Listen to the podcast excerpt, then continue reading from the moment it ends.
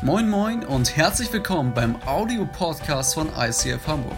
Hier gibt es lebensverändernde Predigten, starke Messages und aufbauende Impulse. Also bleibt dran und viel Spaß beim Anhören. Weißt du eigentlich, wie spät es ist? Was? Na Jesus, weißt du, wie spät wir schon haben? Keine Ahnung. Wie lange predigt er schon? Drei Tage. Ui. Jemand sollte mit ihm reden. Also ich werde das nicht sein. Ich auch nicht. Ich habe manchmal das Gefühl, er spricht gar nicht unsere Sprache. Und wenn ich da jetzt hinaufgehe und er fängt wieder mit diesen Präambeln an, ich verstehe doch gar nicht, wovon er redet. Gleichnisse, Andreas. Man nennt sie Gleichnisse. Ja, wie auch immer. Sie ergeben jedenfalls keinen Sinn. Ein gutes Maß gedrückt und aufgerüttelt, das überläuft über das Senfkorn mit dem Sauerteig der Pharisäer. Was soll das heißen, der Sauerteig der Pharisäer? Frag mich was anderes. Aber was mir noch mehr Magenweh bereitet, ist, wenn er mit so bedeutungsschwangeren Zahlen daherkommt. Oh. Ja, mit Zahlen hast du es nicht so, ne? Na, pass auf. Ich werde mit ihm sprechen gehen. Aber nächstes Mal bist du dran, Freundchen, damit das klar ist. Ja, abgemacht. Warte, Fischer groß.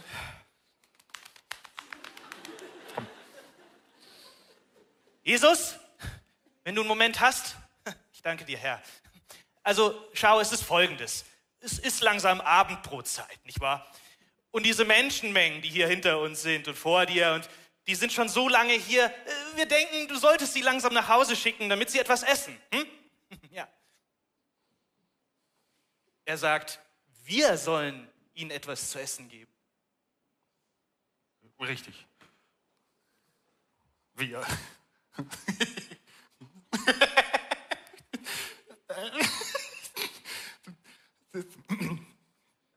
Das sind, das sind tausende Menschen. Und was bitteschön? Und was bitteschön? Äh, was denn, Jesus?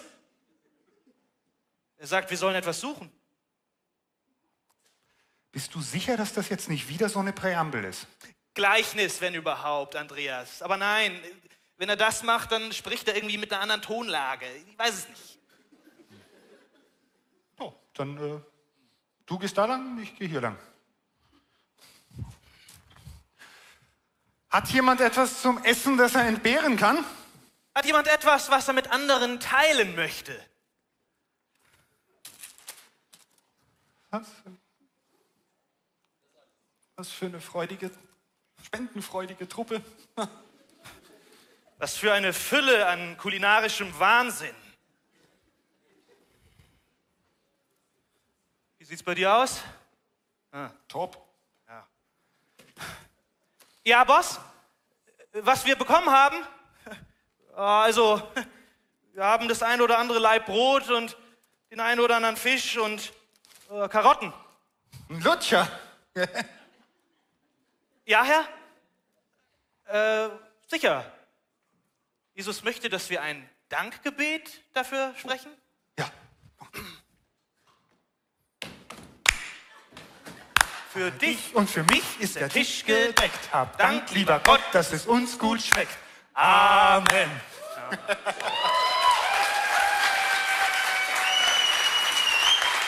Ja, Herr? Natürlich. Jesus sagt, wir sollen uns aufstellen und eine Reihe bilden und das ganze Essen verteilen. Wow, das wird ja nicht so lang dauern. Ich fürchte es auch. Na komm. Gott segne es. Hepp. Ah, haha, witzig. Ein Bonbon. Hast du das eingesammelt? Nee. Oha, Andreas, ein zweites. Ein zweites Bonbon. Ja. Ha, Andreas! Viele Bonbons! Ganz viele Bonbons. Kann das sein? Komm mal schneller. Wie kann das sein? Okay, okay, ist gut. Sag Jesus, die Leute sind abgefüllt. Jesus, die Leute sind abge... Wir haben mehr als genug. Ja, es ist unglaublich. Äh, sicher. Jesus sagt, wir sollen die Reste schon mal in die Körbe tun. Reste. Äh? Da ist sogar noch was übrig geblieben. Keine Präambel. Reste einsammeln. Ei, ei. Hat jemand etwas, was übergeblieben ist? Alles, was eure Lippen noch nicht berührt hat, kann wieder in diesen Korb. Für die nächsten zwei Tage haben wir ausgesorgt.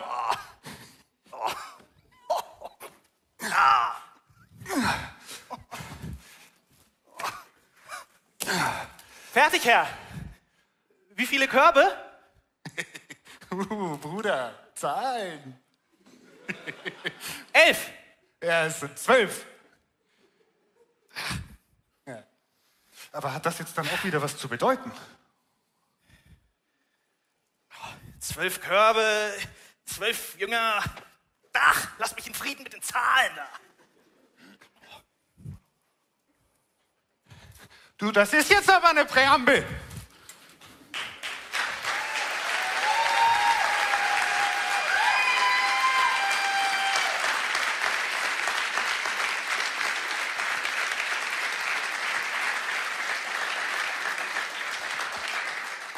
Hey, richtig, richtig cool. Danke äh, euch beiden für diese wunderbare Nahrung. Und ich verspreche euch, meine Predigt geht nicht drei Tage und ihr seid äh, spätestens zum Abendbrot wieder zu Hause. Herzlich willkommen von meiner Seite hier im ISF Hamburg, egal ob online oder hier live im Emporio. Richtig, richtig gut, dass du da bist. Wir sind mitten in der Predigtserie, die Furcht des Herrn. Und ich muss euch ganz ehrlich sagen, äh, das äh, fühlt sich inzwischen für mich so ein bisschen an wie nach dem ersten Auszug im Elternhaus wieder nach Hause kommen. Und ich sage immer so, es ist wunderschön. Also wir sind ja unterdessen äh, in Lübeck und machen da alle zwei Wochen unsere Community Sundays. Das heißt, wir werden immer weniger aktuell hier sein. Und ich muss schon, glaube ich, aufpassen, dass ich nicht noch so einen Schmutzwäschesack mitbringe das nächste Mal. Also, wenn du, kennst du das, wenn du zu Muttern fährst mit 19 das erste Mal? Niemand? Doch, ja, okay, gut, gut, gut. Okay, okay. Ein Jahr lang. Puh, preis die Mutti. Sehr gut. Hey, ähm, ich bete und dann starten wir rein. Jesus, danke, dass du es liebst, uns heute zu begegnen. Danke für jedes einzelne Herz, was zuhört oder hier sitzt. Und wir lieben es, dir zuzuhören. Und danke, dass du für jedes einzelne Herz hier heute eine ganz persönliche Botschaft vorbereitet hast und sie ins Herz dringen wird. Amen. Jakobus 2, Vers 17 bis 18. Genauso nutzlos ist ein Glaube, der nicht in die Tat umgesetzt wird, er ist tot. Nun könnte jemand sagen, der eine glaubt und der andere tut Gutes. Ihr müsst die, ihm müsste ich antworten, zeig doch einmal deinen Glauben her, der keine guten Taten hervorbringt. Meinen Glauben kann ich dir zeigen. Du brauchst dir nur anzusehen, was ich tue. Schön motivierendes Statement zum Anfang in der Predigt. In, einem anderen, in einer anderen Übersetzung heißt es, ein Glaube ohne Werke ist ein toter Glaube. Und ich weiß nicht, wie diese Geschichte ausgegangen wäre, wenn Andreas und sein Kompagnon, ähm, sag mal so, den Glauben nicht umgesetzt hätten. Was wäre passiert? Vielleicht kennst du diese Geschichte, die Speisung der 5000, wo 5000 Männer, sprich auch noch ganz viele Frauen und Kinder, man geht davon aus, dass es mehrere 10.000 Leute waren, ähm, satt geworden sind von fünf Broten und zwei Fischen. Was wäre passiert, hätten die beiden Jünger gesagt, ähm, Du Spitzbuhl. Was wäre passiert, wenn sie gesagt haben, ist eine coole Idee, aber füttern kannst du wirklich selber, ist nicht so unser Ding. Was wäre passiert, wenn sie gesagt hätten, so Jesus seit drei Tagen, weißt du, wir sind auch müde. Wir hätten auch Bock, erstmal was zu essen und nicht hier komische Dinge zu machen, weil du wieder einen lustigen Einfall hast. Was wäre passiert, wenn der Glaube dieser beiden Jungs ohne Taten gewesen wäre? Ich glaube, nicht nur die beiden, sondern die Massen hätten ein großes Fragezeichen auf dem Kopf gehabt und ich glaube, Jesus hätte es einfach gelöst, indem er das Fasten gelehrt hätte oder so, weiß ich nicht, weil alle hätten safe Hunger gehabt. Aber was ich an dieser Geschichte liebe, ist, dass sie es einfach gemacht haben. Und dann entstand das Wunder. Wir haben letzte Woche in der Predigt von Andi zum Thema Anbetung gehört, dass Anbetung zur Ehrfurcht führt und Ehrfurcht zur Anbetung und dass der Kreis immer größer wird. Falls du das gerade das erste Mal hörst, lade ich dich ein, die Predigt von letzter Woche auf YouTube einfach nochmal nachzuschauen, genauso wie die gesamte Serie. Es lohnt sich. Anbetung führt also zu Ehrfurcht und Ehrfurcht wieder in Anbetung. Und wir werden im Laufe dieser Predigt heute Morgen merken, dass Gehorsam, das heutige Thema, und Anbetung wahnsinnig eng verbunden sind. Und ich weiß nicht, was es auslöst bei dir, wenn du das Wort Gehorsam hörst. Ja, meistens ist es oft ehrlicherweise negativ konnotiert. Wir kommen danach noch darauf zu sprechen, warum das vielleicht sein könnte. Aber ich lade dich wirklich ein, äh, dein Herz aufzumachen dafür, dass, dass es ein Teil von Anbetung sein kann. Und wenn du gerade eben hier standst und deine Hände emporgehoben hast und sagst, Jesus over everything, dann lade ich dich ein, dass du sagst, Gehorsam gehört mit dazu. Wir gehen direkt rein. Ich habe noch eine richtig ermutigende Bibelstelle für dich mitgebracht, Matthäus 7. Vers 21 bis 23. Nicht jeder, der zu mir sagt, Herr, Herr, wird ins Himmelreich hineinkommen, sondern wer den Willen meines Vaters im Himmel tut. Viele werden an jedem Tag zu mir sagen, Herr, Herr, aber haben wir nicht in deinem Namen als Propheten geredet, in deinem Namen Dämonen ausgetrieben und in deinem Namen viele Wunder getan? Und jetzt kommt der Satz, vielleicht kennst du das, du liest Bibel und denkst dir so, ja, vielleicht lese ich den morgen. In meiner Bibel, ja, wenn der wichtig wäre, würde er mir den ja in der nächsten Woche auch nochmal zeigen. Ne? Jetzt kommt folgender Satz. Dann sollen sie von mir hören, sagt Jesus. Ich habe euch nie gekannt. Geht weg von mir, die ihr das Gesetz missachtet. Boom. Das sind Leute, die oben anklopfen und sagen, Jesus, da bin ich. Und statt zu sagen, schön, dass du da bist, sagt er, ich habe euch nie gekannt. Und du denkst dir so, hey, ich habe doch auf der echt, ihr habt Herr, hergerufen, wir haben Dämonen beim Get Free Day ausgetrieben, wir haben Wunder über Wunder getan, ich habe dich angebetet und du stehst da und hast mich nie gekannt. Was, was soll das heißen? Wenn du Bibelstellen liest, die du nicht checkst oder wo du auch denkst, das passt nicht in mein Gottesbild, lade ich dich ein, Gottes Charakter zu nehmen, großzügig, liebevoll, ehrlich, dir zudienend und diese Bibelstelle nochmal zu lesen. Weil dann steht hier nichts anderes als, ich wünschte, ich würde dich jetzt schon kennen.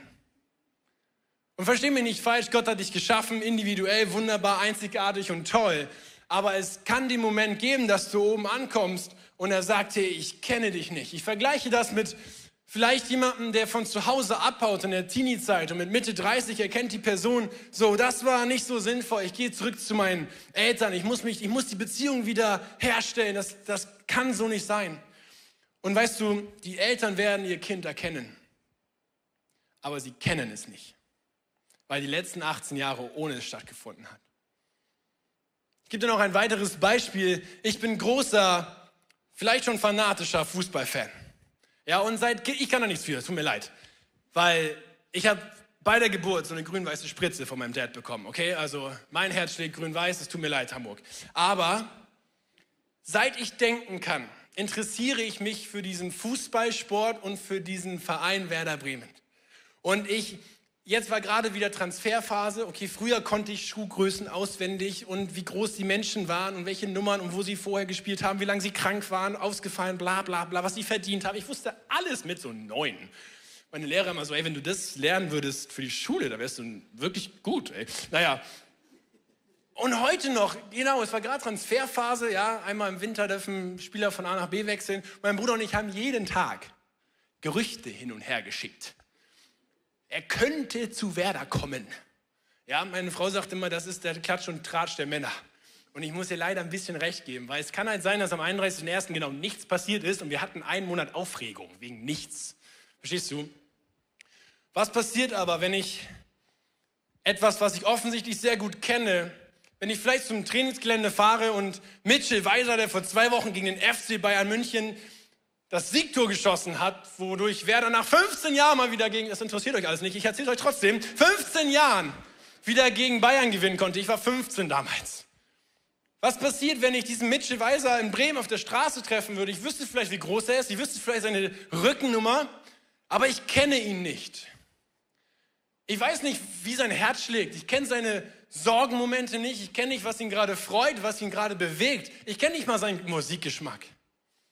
Verstehst du? Und ich glaube, was Jesus hier sagt, ist, natürlich weiß ich, wer du bist, aber ich kenne dich nicht. Und wenn wir reingucken in die Übersetzung, dann ist das das griechische Ginosko, was wir, wenn wir ins Hebräisch kommen, ein Wort hervorbringen, was viele von euch kennen werden, von der wunderbaren Band von Jerry und Julie namens Yada Worship. Yada steht da. Ich kenne euch nicht, heißt, ich habe keine intime Beziehung, erfahrungsbezogene Beziehung mit dir. Vielleicht habe ich ein paar Infos, aber ich habe keine Erfahrungsschätze mit dir gesammelt. Und Gott möchte da oben stehen, wenn du ankommst und nicht sagen, ich kenne dich nicht, sondern er möchte sagen, hey, schön, dass du da bist, du machst den Himmel noch schöner, mein Kind. Eine Beziehung ohne Tat ist eine tote Beziehung. Ihr kennt das vielleicht aus Freundschaften oder aus Partnerschaften. Ja, wenn ich Christina, meiner Frau, jeden Tag sage, ich liebe dich, aber ähm, beim Müll rausbringen sage ich ihr jeden Tag, doch nicht, dann wird sie irgendwann fragen, alles in Ordnung bei dir. Und wenn ich ihr nie einen Gefallen tue, wenn ich nie ein Werk, eine Tat für unsere Beziehung tue, ja, dann ist die Beziehung irgendwann wahnsinnig ungesund und kurz vor dem Zerbruch. Genau das gleiche mit Freundschaften. Wenn das Einbahnstraße ist, gute Nacht. Und weißt du, Jesus vergibt dir immer und immer wieder, darum geht es in diesem Moment nicht. Aber er wünscht sich sehnlichst, dass das zweispurig ist. Und dass du mit allem zu ihm kommst. Und dass du mit ihm lachst und mit ihm weinst. Jesus möchte der Freund von uns allen sein, aber er ist es nicht, weil wir, weil wir es nicht zulassen. Weil wir es manchmal nicht zulassen. Und wenn wir ihn nicht kennen, kann es sein, dass wir anfangen, einen falschen Gott anzubeten. Das klingt krass, aber ich nehme euch in eine Geschichte mit rein im Alten Testament, 2. Mose 32. Da ist Mose unterwegs und er hatte das Volk Israel im Schlepptau. Okay, der hat ähm, als äh, war auf dem ägyptischen Königshof, ist da, ist da geboren und war 40 Jahre als Hirte irgendwie unterwegs und ähm, ist dann zurückgekommen, um das Volk Israel aus der Sklaverei zu befreien. Das war sein Calling. Ja? Hat er auch gemacht. Er hat mit Pharaonen debattiert und la la la, das ist eine spannende Geschichte, könnt ihr mal alles nachlesen. Und da sind krasse Dinge passiert. Unter anderem hat er auf der Flucht mit dem ganzen Volk das Meer geteilt. Okay. Schon ein großes Ding, würde ich sagen.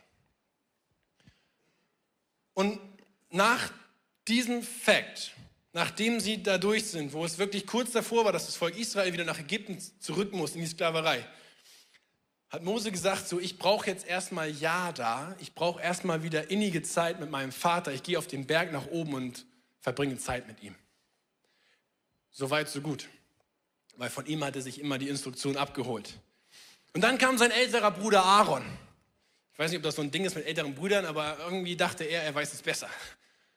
Und der ältere Bruder Aaron hat gesagt so, hey Jungs, zum Volk Israel, das dauert alles viel zu lange, der chillt schon wieder einfach oben auf dem Berg, safe schläft er einfach nur. Okay, und Aaron hat gesagt, lass mal nicht auf Mose hören, lass mal einfach alles Gold zusammensuchen, schmeißt alle Ohrringe, alle goldenen Schmuck zusammen, den ihr habt, liebe Frauen, liebe Kinder, und wir bauen uns ein goldenes Kalb. Okay, und dann haben sie das gemacht und dann stand Aaron da und hat Folgendes gesagt, das sind deine Götter Israel. Also zum Volk hat er das gesagt. Die haben dich aus dem Land Ägypten geführt, befreit. Und das Krasse ist, wenn wir da reingehen, sagt er, das sind deine Götter und übersetzt wird es mit Elohim. Und es ist das deutlich unpersönlichere, die deutlich unpersönlichere Anrede gegenüber von Yahweh, was wir vielleicht alle kennen.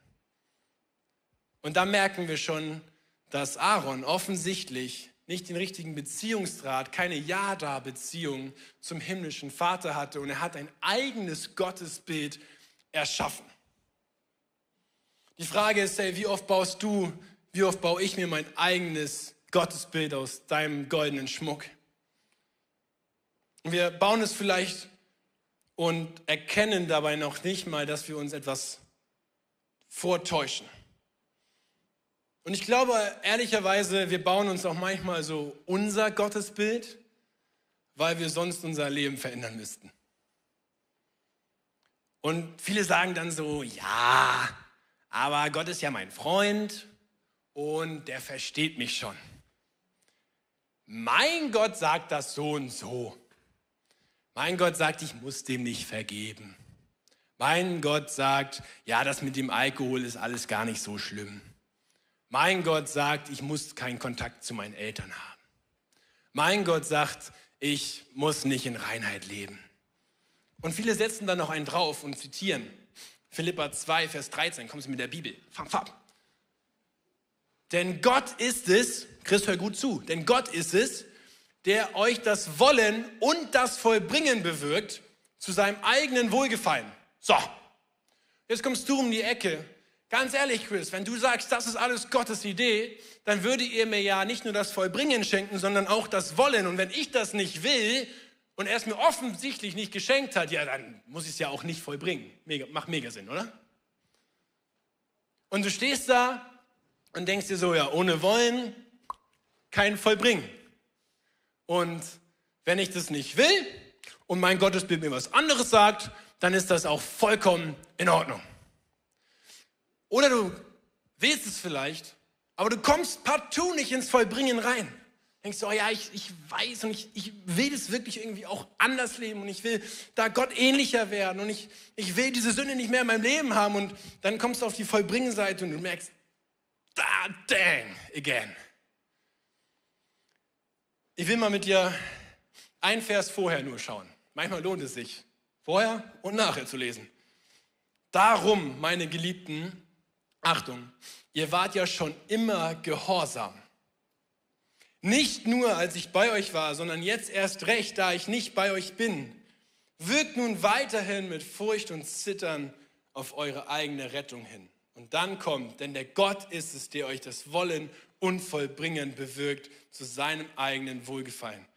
Weil ihr schon immer gehorsam wart, schenkt er das Wollen und Vollbringen. Und ich glaube, hier müssen wir unfassbar aufpassen, dass wir Folgendes trennen. Ja, die Liebe Gottes beschützt uns vor Gesetzlichkeit. Okay, da kann man auch reinraten, so Hauptsache Gesetz. Und Liebe, Gottes Liebe ist deutlich größer als das Gesetz. Aber die Furcht Gottes beschützt uns vor der Gesetzlosigkeit. Ich sage das nochmal. Die Liebe Gottes beschützt uns vor der Gesetzlichkeit und die Furcht des Herrn beschützt uns vor der Gesetzlosigkeit.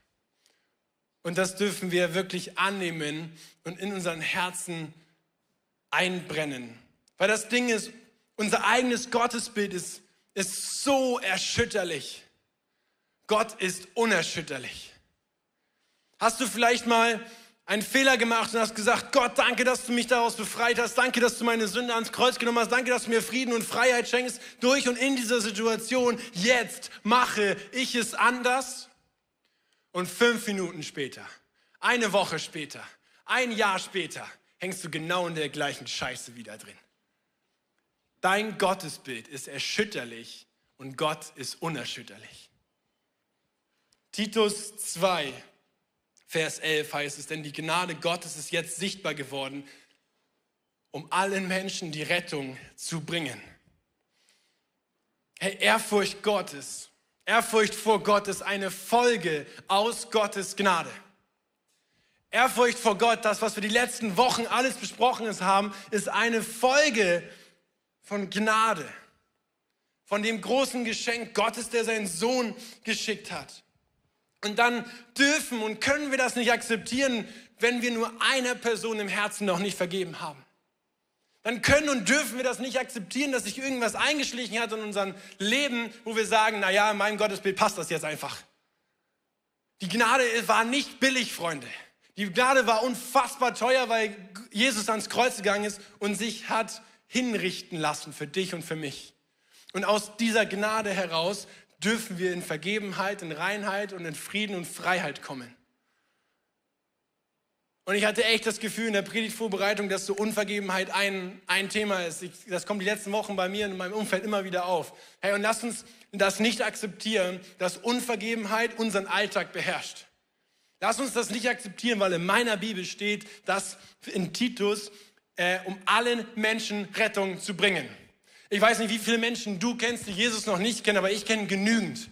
Lass uns für die beten. Ist es dein erster Schritt? Okay, dann ist es vielleicht hart, aber mach den ersten Schritt. Geh auf diese Person zu, schau die Liebessprache an und diene dieser Person. Warum? Weil sie ein Gespür davon bekommt, wie groß Gottes Gnade auch für sie ist.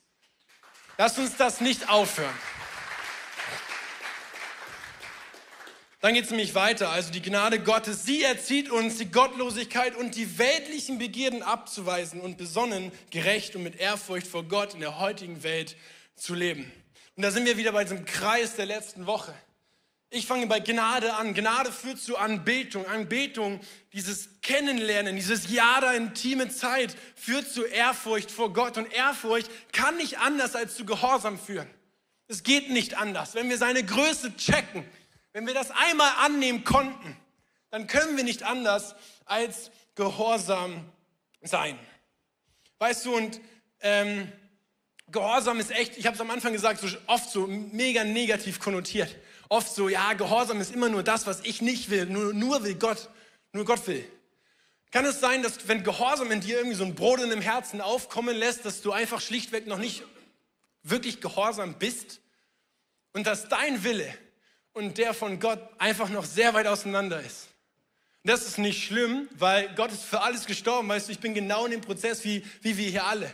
Aber lass uns Gehorsam mal als irgendwie attraktiv kennenlernen.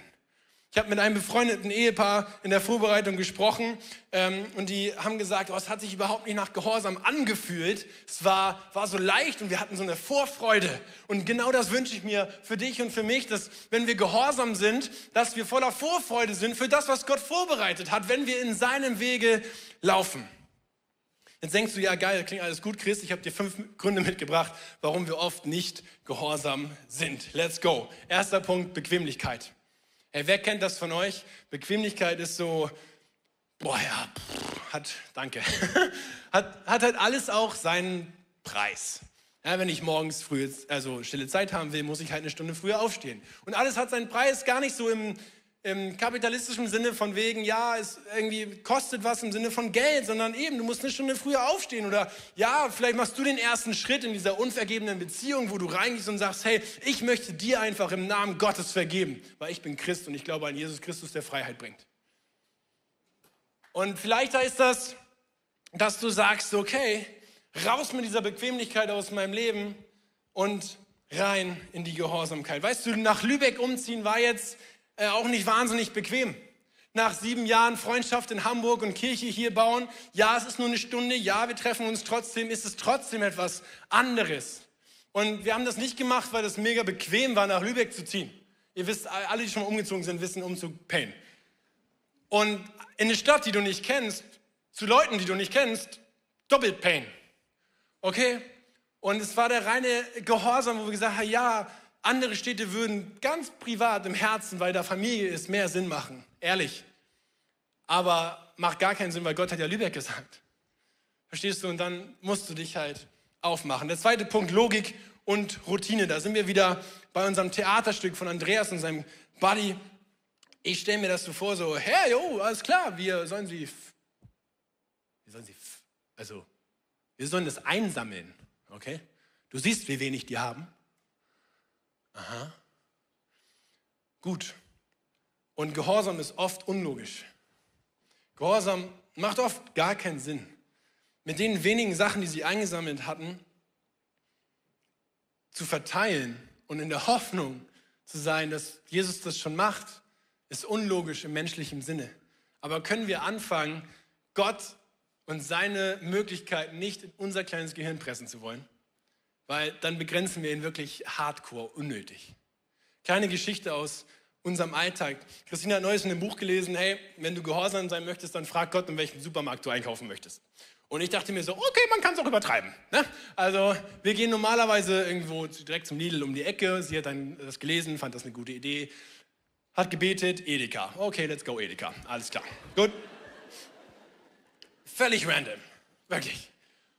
Und plötzlich war es nicht mehr random, weil plötzlich stand sie an der Kasse und vor ihr war ein Mann, der offensichtlich seinen Einkauf nicht bezahlen konnte. Und er hat Kleingeld nach vorne gekramt und hat die letzten Groschen hingelegt und es reichte maximal für die Hälfte. Und Gott sprach zu Christina und hat gesagt, jetzt ist der Moment, in dem du gehorsam sein kannst. Nummer zwei, einfach den Einkauf bezahlen und von meiner Liebe berichten. Und sie hat es gemacht und sie konnte diesem Mann, der Kassiererin und den drei Leuten hinter ihr, die natürlich alle dachten, was ist denn mit ihr verkehrt, kurz berichten, hey, es gibt einen Gott, der dich liebt und das darf ich dir in diesem Moment einfach in dieser Art und Weise zeigen. Ja, genau.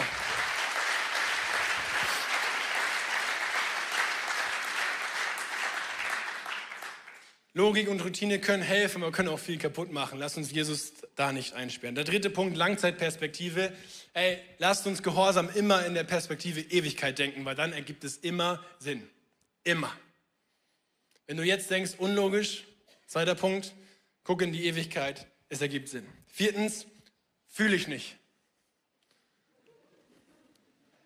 Kennst du? Oh, ja, ich bin schon gehorsam, aber Montagmorgen? Pff. Ja, also äh, zwei Tage frei ist schon auch gut. Ich muss jetzt Sonntag eigentlich, äh, nee, ich, ich bleib schön zu Hause. Und fühle ich nicht, ist echt so ein, so ein Corona-Krankheitsding, ey. Ich weiß nicht, wie es euch geht, aber wie oft ich Dinge nicht fühle. Wow. Also wirklich, also da ist Müll rausbringen wirklich mein kleinstes Problem. Und ich durfte auf der Conference vor vielen, vielen Jahren mal einem, einem älteren, weisen Mann zuhören namens Heinz Struppler. Heinz Struppler, einige vielleicht von Ihnen kennen ihn, ist der Ursprungsgründer von dem ICF-Movement. Also hat sehr viel damit zu tun, dass wir hier heute sitzen dürfen. Und ist Gründer vom IGW, also einer tollen biblischen Akademie, wo, wo du einfach die Bibel studieren darfst. Und ich dachte mir so, ich saß mit ihm am Mittagessen, ich dachte so, oh krass, der Heinz ist mir gegenüber, es muss eine gute Frage einfallen. Und dann dachte ich so, Heinz, was machst du in den Momenten, wo du es einfach nicht fühlst? Und er so, was meinst du?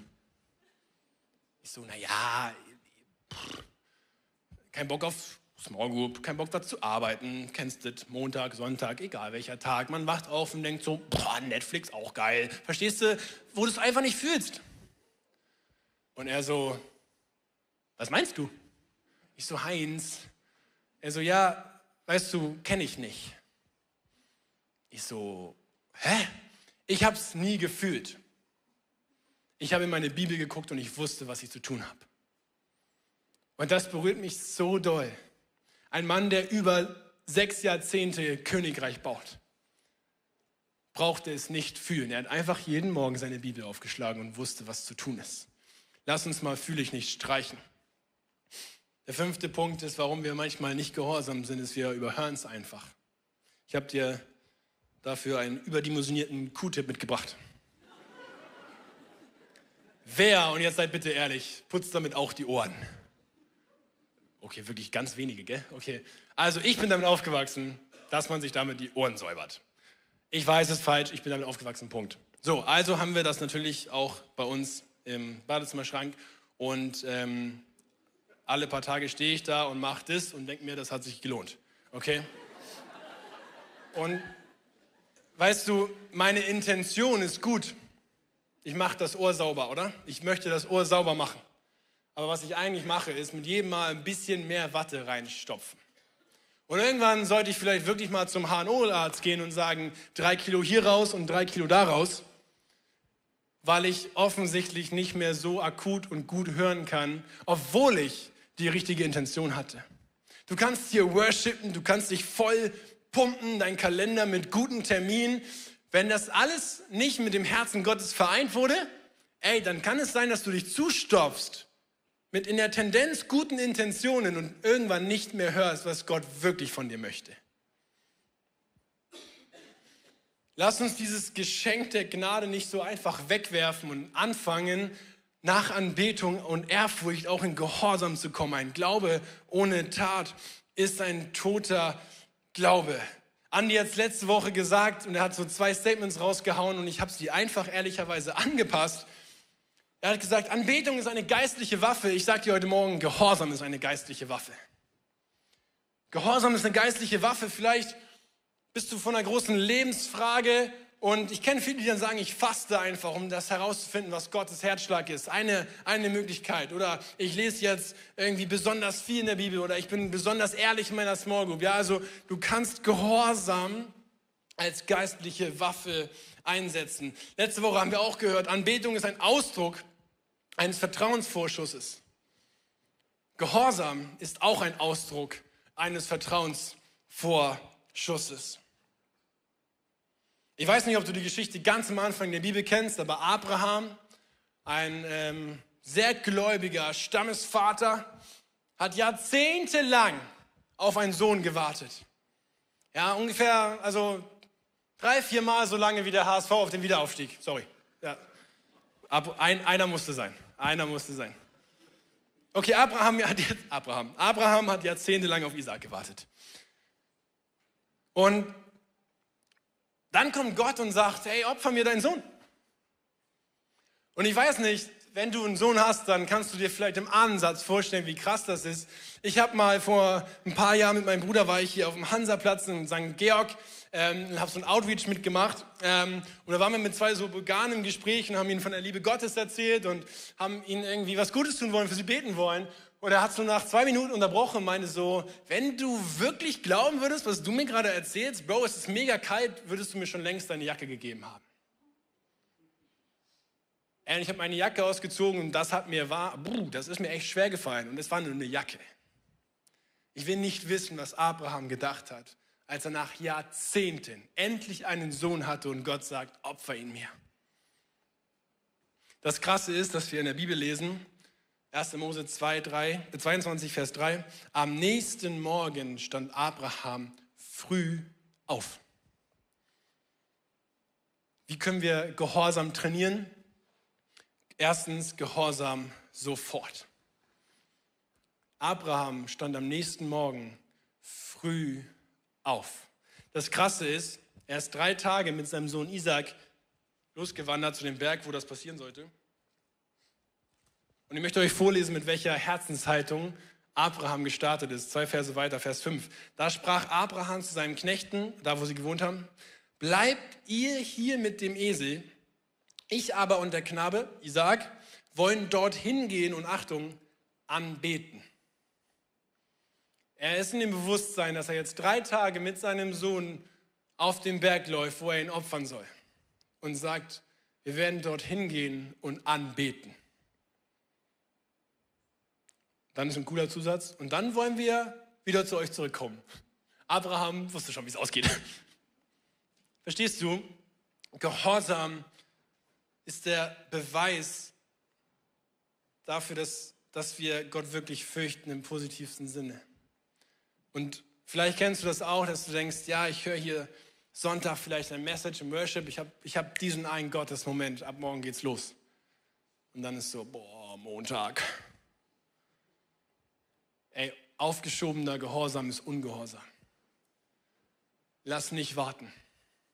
Lass mal nicht warten. Lass mal nicht warten, bis ich es fühle. Lass mal nicht warten, bis ich es verstanden habe. Lass einfach loslaufen. Zweitens Gehorsam, auch wenn es keinen Sinn ergibt. Wir sind wieder beim Theater. Wir müssen es nicht verstehen, Freunde. Solange Gott weiß, was er tut, alles in Ordnung. Lass uns einfach das Vertrauen aufbauen, ja da Zeit und ja da Momente mit ihm haben und dann als natürliche, liebevolle Reaktion gehorsam sein. Drittens, Gehorsam, auch wenn es weh tut.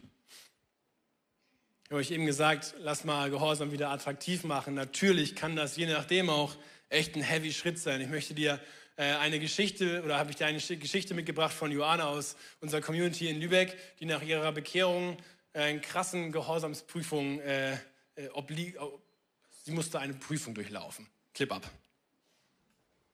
Hallo, ich bin Joana und ich würde euch ganz gerne eine Geschichte aus meiner Vergangenheit erzählen, als ich gerade frisch ähm, im Christentum drin gesteckt habe. Und ähm, in der Zeit war es so, dass ich in einen Finanzkurs gegangen bin, um meine Finanzen vor Gott in Ordnung zu bringen. Im Laufe des Kurses hat der Heilige Geist so den Daumen auf meine Vergangenheit gelegt, wo ich relativ viel gestohlen hatte, auch aus Geschäften in Lübeck. Und ähm, wir haben dann eine Liste erstellt und als die dann fertig war, habe ich angefangen mit einer Versicherung, an die ich geschrieben habe, geschildert habe, dass ich vor Jahren Versicherungsbetrug begangen habe, dass ich jetzt gläubiger Christ bin und das gerne in Ordnung bringen möchte und auch das Geld bereit wäre zurückzuzahlen. Ich musste drei Monate warten, bis sie sich gemeldet haben. Und tatsächlich, zu meiner großen Erleichterung, haben sie mir das Geld tatsächlich erlassen. Ich musste es nicht zurückbezahlen.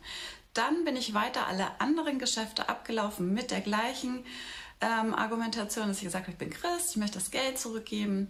Bei vielen Geschäften ist es tatsächlich so, dass sie ähm, ähm, das Geld nicht verlangt haben. Ähm, bei einigen habe ich es dann auch zurückgezahlt und bei dem letzten Geschäft war es dann besonders peinlich, weil das war ein Kleidungsgeschäft, wo die Filialleiterin gerufen wurde. Die hat dann ihre gesamte, ähm, ihre gesamten Verkäufer zusammenge sammelt und hat das Geld dankend angenommen und hat ähm, mich davor auch noch vor allen Leuten gerügt. Das war besonders peinlich, aber für mich damals wichtig, weil ich hatte dank der ganzen positiven Rückmeldungen, die ich hatte, als ich die anderen Geschäfte abgelaufen bin, so ein bisschen mit dem Geld geplant, das in anderer Form auszugeben.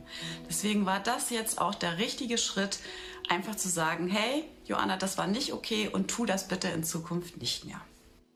Wow, richtig richtig stark. Ja, da darf man sehr, sehr gerne zu klatschen. Und weißt du, was macht das? In allererster Linie stellt das die Beziehung zwischen Johannas Herz und Gott wieder her.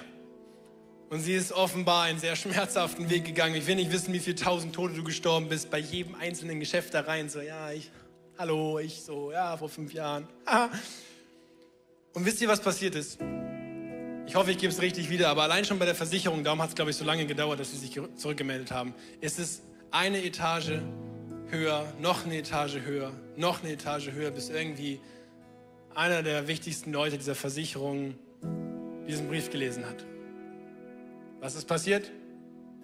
Johanna hat Gottes Liebe repräsentiert. Und sie hat diesen Menschen, die einfach da sitzen und ihren Job machen, erklärt, dass es einen Gott gibt, der sie liebt.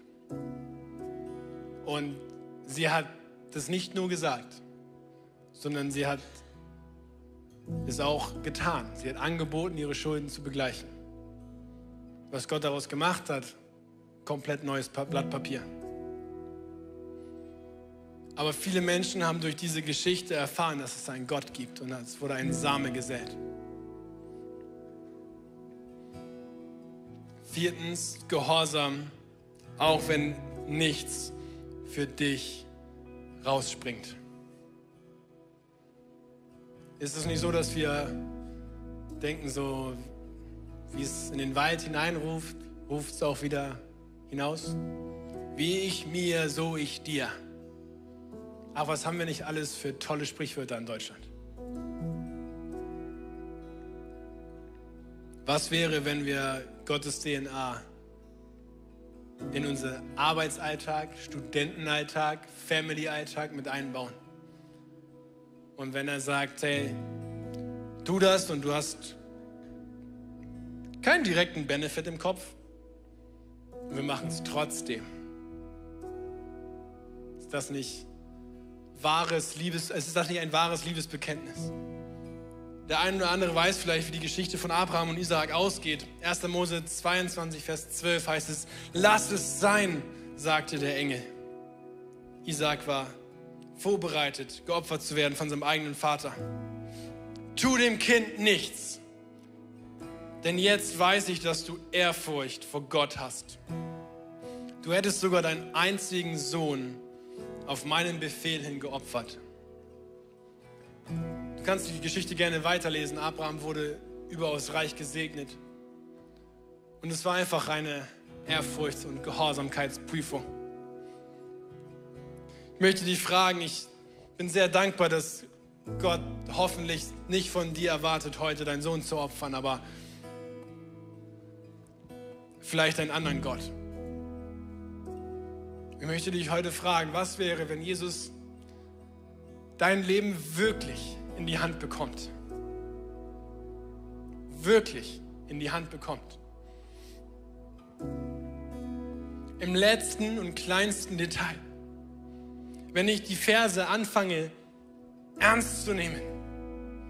Und wenn da steht, hey, dann rufe ich und muss ich sagen, ich habe dich nicht gekannt, dass ich ehrlich frage, würde er mich gerade kennen oder noch nicht? Dass ich merke, wenn Unvergebenheit in meinem Leben drin ist, dass ich das angehe und Gottes hinhalte. Dass wenn ich komische Verhaltensmuster in meinem Leben habe, sage, ja Gott, jetzt müssen wir es ändern. Ich will da rein und er wird schenken das Wollen und das Vollbringen. 2000 Jahre später. Der einzige Sohn eines Vaters geht mit dem eigenen Kreuz wieder auf einen Berg hinauf. Sein Name ist Jesus Christus. Und ich glaube, du weißt, wie die Geschichte ausgeht. Es kommt kein Engel, der sagt, lass es sein, sondern er wird hingerichtet. Für dich und für mich. Damit wir Zugang haben zu dieser göttlichen Gnade. Damit wir Zugang haben zu diesem Allerheiligsten. Damit für uns ausreicht ein einziges Ja, ich will Jesus. Von heute an nur noch du. Und don't get me wrong, oft ist es ein Prozess, aber es fängt immer an mit dem persönlichen Ja von dir zu Jesus Christus. Und dann wird er dir ganz sanft oder manchmal sehr doll aufzeigen, wie in dem Beispiel von Joanna, was du zu tun oder vielleicht auch zu lassen hast. Andi hat letzte Woche gesagt, Anbetung ist mehr als nur eine Antwort auf ein erhörtes Gebet. Es ist ein Gebet und ich sage heute in Ergänzung, Gehorsam ist die Antwort. Du kannst auf all deine Worte Heinz Struppler-mäßig diese Bibel nehmen und sagen, ja, ich will und ich laufe da jetzt los. Ich warte nicht ab bis nächste Woche, bis der Eindruck sich 37 Mal bestätigt hat. Ich laufe jetzt los und guck mal, was passiert. Gott macht Türen auf und wird sie wieder zumachen. Wenn du hinfällst, kein Problem, er hebt dich wieder auf. Was wäre, wenn Jesus dein Leben heute wirklich in die Hand bekommt? Ich werde diese Frage nicht mehr los. In einigen Bereichen, wo ich noch huh, echt hier in diesem Balanceakt zwischen Wollen und Vollbringen bin, denke ich mir so, Jesus, was wäre, wenn du heute wirklich das alles in die Hand bekommst? Und was ich mir dann nur anfange vorzustellen, ist gigantisch. Und dann wird er irgendwann im Himmel stehen und du wirst im Himmel stehen und er wird genau das sagen, der Himmel ist jetzt noch schöner. Er ist noch schöner, weil du da bist, mein Kind. Und lass uns einfach in Erinnerung an seine große Liebestat, seinen einzigen Sohn, genau diesen Berg wie Abraham hochzuschicken, aber dann kreuzigen zu lassen. Lass uns in dieser Erinnerung das Abendmahl nehmen. Es ist hier vorne und auch hinten vorbereitet. Vielleicht könnt ihr genau euch so organisieren, dass die eine Hälfte so geht, die andere Hälfte so. Und lass uns in Erinnerung alles abgeben, was nicht gehorsam war. Lass uns in Erinnerung alles abgeben, wo du merkst, ja, das ist keine göttliche DNA, das ist keine göttliche Idee. Das wei entweder weißt du schon oder du willst es kennenlernen, du willst dieses Wollen kriegen. Lass uns die Logik mal ausklammern. Und wenn du dann heute sagst, ja Jesus, ab heute an nur noch du, ey, dann freue ich mich auf deine Zeugnisse die nächsten Wochen. Weil weißt du, was passiert, wenn Jesus deine, dein Leben in die Hand bekommt? Es wird es wird fluten. Du wirst krasse Dinge erleben. Manchmal tut es weh wie bei Johanna. Manchmal ist es sofort happy clappy, Friede, Freude, Eierkuchen. I don't know. Ich weiß nur, dass es einen Gott gibt, der dich sieht, der es gut meint und wenn es weh tut, es eine liebende Ermahnung ist und sagt, hey, ja, ich weiß, aber als Kind packst du nicht auf die Herdplatte, weil es tut dir weh, mein Freund. Er will nicht, dass du leidest, verstehst du? Wir hören jetzt einen Song Mehr von dir und da singen wir Mehr von dir, weniger von mir. Und ich weiß, heutzutage dreht sich viel um me, myself and I. Und lass uns doch heute bewusst ein Statement machen und sagen, nee, my Jesus. Und dann irgendwann ich.